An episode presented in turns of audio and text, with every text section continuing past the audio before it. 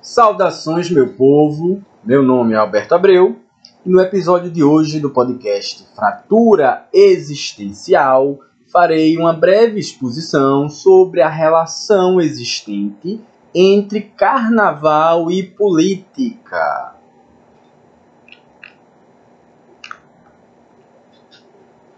Antes de começar, preciso dizer o seguinte: faz um bom tempo que eu não atualizo o podcast por vários motivos, e quando finalmente eu concluí esse episódio, que eu sempre faço um roteiro por escrito antes, eu tive muitos contratempos, né? desde um dia já no pós-carnaval, onde estava passando o trio elétrico, na hora que eu ia gravar, aí, como eu faço, eu não uso microfone de lapela, é o microfone do próprio computador eu não sei se ia captar, e eu optei por não gravar.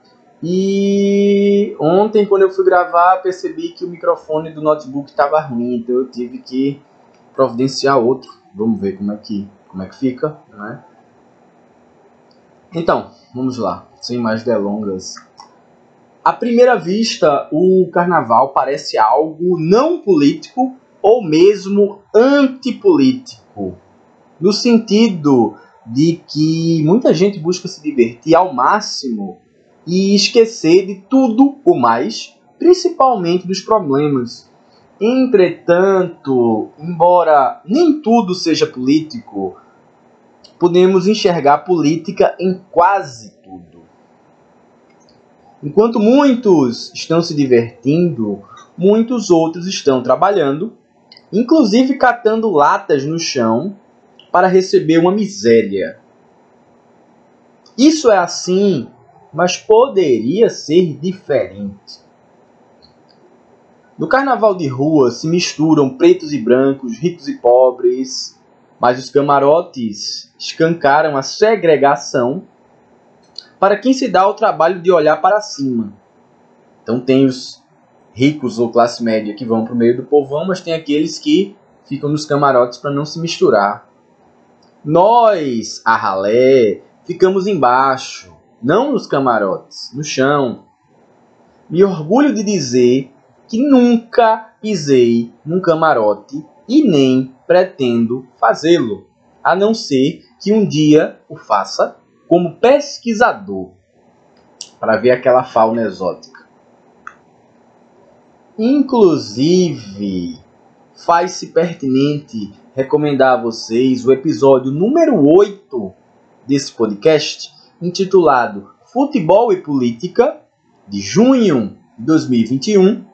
Tem 19 minutos, não está tão grande. Que pode servir como uma introdução ou como um complemento ao presente episódio. Acho que mais introdução, porque lá eu desenvolvi melhor. Esse acho que vai ficar menorzinho. Dito isso, cabe começar pelo seguinte ponto. Nesse ano de 2024, tanto o Galo da Madrugada em Recife, quanto o Homem da Meia-Noite em Olinda, ambas cidades do estado de Pernambuco, onde eu resido, trouxeram em seus trajes e adereços menções aos povos originários, os indígenas, os que primeiro habitaram as terras que hoje chamamos de Brasil, ou seja, quem já estava aqui antes dos portugueses invadirem e, e virem roubar as coisas. E desde que os primeiros invasores, invasores europeus aqui pisaram até hoje, a perseguição a esses povos indígenas originários nunca cessou. Enquanto muitos de nós festejavam o carnaval, o massacre que Israel comete contra os palestinos seguiu com a cumplicidade criminosa dos grandes meios de comunicação. Entretanto, algumas bandeiras da Palestina foram agitadas na multidão olindense, lá na Praça do Carmo, por exemplo, durante os shows. Também vi uma num vídeo de Salvador, na Bahia, e tenho certeza que em outras partes do Brasil isso também ocorreu. Isso demonstra que não precisamos parar de pensar para conseguirmos nos divertir. Festejar e protestar podem andar juntos. Também a banda Mestre Ambrósio e o Almério, em seus shows na Praça do Carmo, em Olinda, mencionaram a questão indígena e o racismo contra os negros no Brasil, respectivamente. Dois artistas daqui de Pernambuco. Não se trata de parar o show para dar uma palestra, mas de marcar posição mostrando engajamento, festejar e protestar. E não festejar esquecendo do que está acontecendo no mundo. Embora a gente possa esquecer por alguns momentos, porque se for pensar o tempo todo, a gente endoida. Após essa introdução geral ao tema da relação entre carnaval e política, gostaria de me debruçar sobre dois exemplos distantes, ou seja, de outros estados, que foram é, eles que me motivaram a criar esse episódio. No Carnaval de São Paulo desse ano, estou falando sempre desse ano, 2024, a escola de samba Vai Vai apresentou em seu desfile uma ala mostrando policiais retratados como demônios. Eu fiquei sabendo disso primeiramente através do perfil lá no Instagram Chavoso da USP. Aí eu divulgo aqui, né? Chavoso com CH e S, né? V é, C-H-A-V-O-S-O-D-A-U-S-P.02, Chavoso da USP.02. E eu não pesquisei sobre isso, porque o objetivo dessa postagem é ser breve. Quem quiser que pesquise a respeito, para se aprofundar, é bacana. O que eu sei é que essa ala gerou polêmica Talvez antes mesmo de ver a postagem do, do Chavoso da USP, eu vi uma da Mídia Ninja, Mídia Ninja, assim mesmo, para achar no Instagram, que dizia assim a, a, a manchete. Após desfile, deputados do PL pedem extinção de recursos públicos a Vai Vai. Ora, se essa reação existiu, significa que a escola incomodou. Incomodar quem está no poder colaborando para manutenção de privilégios é um ato político indispensável. Parabéns para a escola. Cabe aqui aproveitar para fazer propaganda do episódio 7 deste podcast, cujo título é O Espectro Ditatorial da PM Brasileira.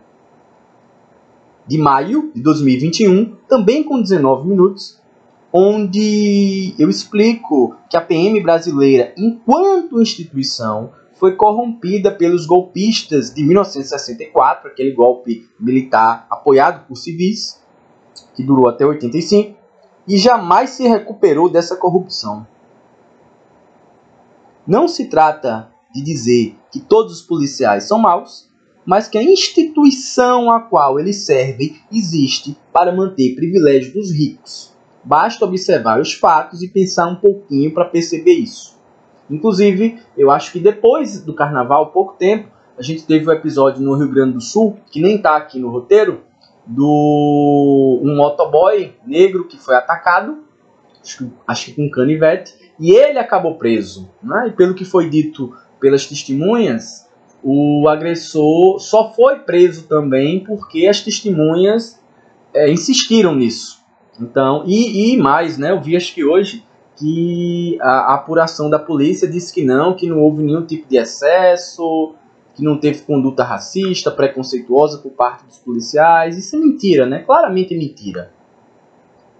O outro exemplo que eu queria trazer é, ocorreu no desfile da escola de samba Portela, agora já no Rio de Janeiro, ainda esse ano 2024. Após a apresentação da escola, o livro Um Defeito de Cor, da escritora brasileira Ana Maria Gonçalves, que foi publicado em 2006 pela primeira vez, livro este que serviu de base para o enredo, ele esgotou em diversas lojas, pelo que eu vi na internet, a, esgotou na Amazon e na própria editora Record. Não sei se esgotou em todo canto, mas para, pelo que eu vi, o, o lugar mais fácil de conseguir estava em sebo. Parece que mesmo em alguns esgotou. Enfim. Ele se tornou o mais vendido do Brasil. E um detalhe importante é que se trata de um romance histórico sobre uma africana sequestrada séculos atrás, tendo a obra quase mil páginas, acho que são 950, se não me engano. E aí eu fiquei sabendo disso, né? Porque eu fui pro carnaval de Olinda e não vi o que estava acontecendo. Então eu fiquei sabendo uh, no Instagram através de, um, de uma página notícia.preta. E aí eu cheguei nessa página através de uma outra página, isso é interessante, que é o Leia Mulheres Recife. Então se alguém quiser seguir ou olhar, Leia Mulheres Recife, tudo junto. Inclusive, eu vi que esse livro ele foi lido no Leia Mulheres Olinda, em 2021. E uma outra coisa interessante dizer é que essa estrutura de um romance histórico, que mistura história com um formato de romance, né? não é um livro de história, é um romance que se passa dentro de um contexto histórico que realmente existiu, com foco na África e na América, né, de africanos que acabam vindo para a América, muitas vezes em, em condição de, de, escravos, me remeteu ao livro O Caminho de Casa, da ganesa Yajazi, que foi publicado em 2017. Então, talvez até ele tenha se inspirado, de certo modo, em um defeito de cor, não sei. E esse livro, O Caminho de Casa, a gente leu no, no Leia Mulheres em novembro de 2023, salvo engano. Se tornou em pouco tempo dos meus romances favoritos. E eu devo falar sobre ele aqui no podcast, talvez não tão em breve assim. Mas eu gostei bastante e me interessei por um defeito de cor. Agora ele é muito grande e está esgotado, né? Então tem que esperar um pouquinho para ler, para conseguir o livro, para lê-lo. E para trazer algo aqui deve demorar mais. Enfim, é isso, gente. Tá aqui, ó, 12 minutos. Vai ficar pequenininho. É, sem querer me alongar, espero ter conseguido dar alguns exemplos convincentes de como carnaval e política estão relacionados. Muitas escolas de samba, por exemplo, tocaram não só essas duas que eu citei, a Vai Vai e a Portela, outras, muitas outras. Teve desfiles sobre os Yanomami, enfim, muita coisa, muita politização, né? Também os artistas aqui em Pernambuco é, se posicionando, outros certamente que eu não vi devem ter feito isso também. Né? Então é aí que a gente separa o joio do trigo para ver quem realmente tem algo a acrescentar e quem só quer ganhar dinheiro. Enfim, então carnaval e política estão estreitamente vinculados, lembrando que política, eu já disse isso também no podcast, não, não, não se limita à política de partido ou a voto. Política é uma coisa muito maior. Né? Quando uh, pessoas pobres, marginalizadas, elas se juntam e elas festejam, elas celebram, isso é um ato político, né? porque como, não sei quem disse isso, uh, um, um, povo que ele está triste ele é mais fácil de ser dominado, então a gente tem que, que celebrar, cultivar a alegria, mas não uma alegria tola que acaba se esquecendo dos problemas, a gente pode esquecer dos problemas por alguns momentos, mas não deixa de ser interessante quando a gente festeja de uma maneira crítica, né? Inclusive, isso também não estava no roteiro, mas há um bloco daqui, de Recife Olinda, que é o Eu Acho é Pouco, que ele foi criado justamente na época da ditadura, né? É, é, é, tem o símbolo de um dragão, então você vê que essa vinculação entre as duas coisas, ela, ela não só é possível, como ela é, do meu ponto de vista, desejável. Então, fico por aqui. Esse episódio foi gravado na, na redigido na quarta-feira de cinzas, mas só está sendo gravado mais de uma semana depois. Espero que vocês gostem, que divulguem e até a próxima.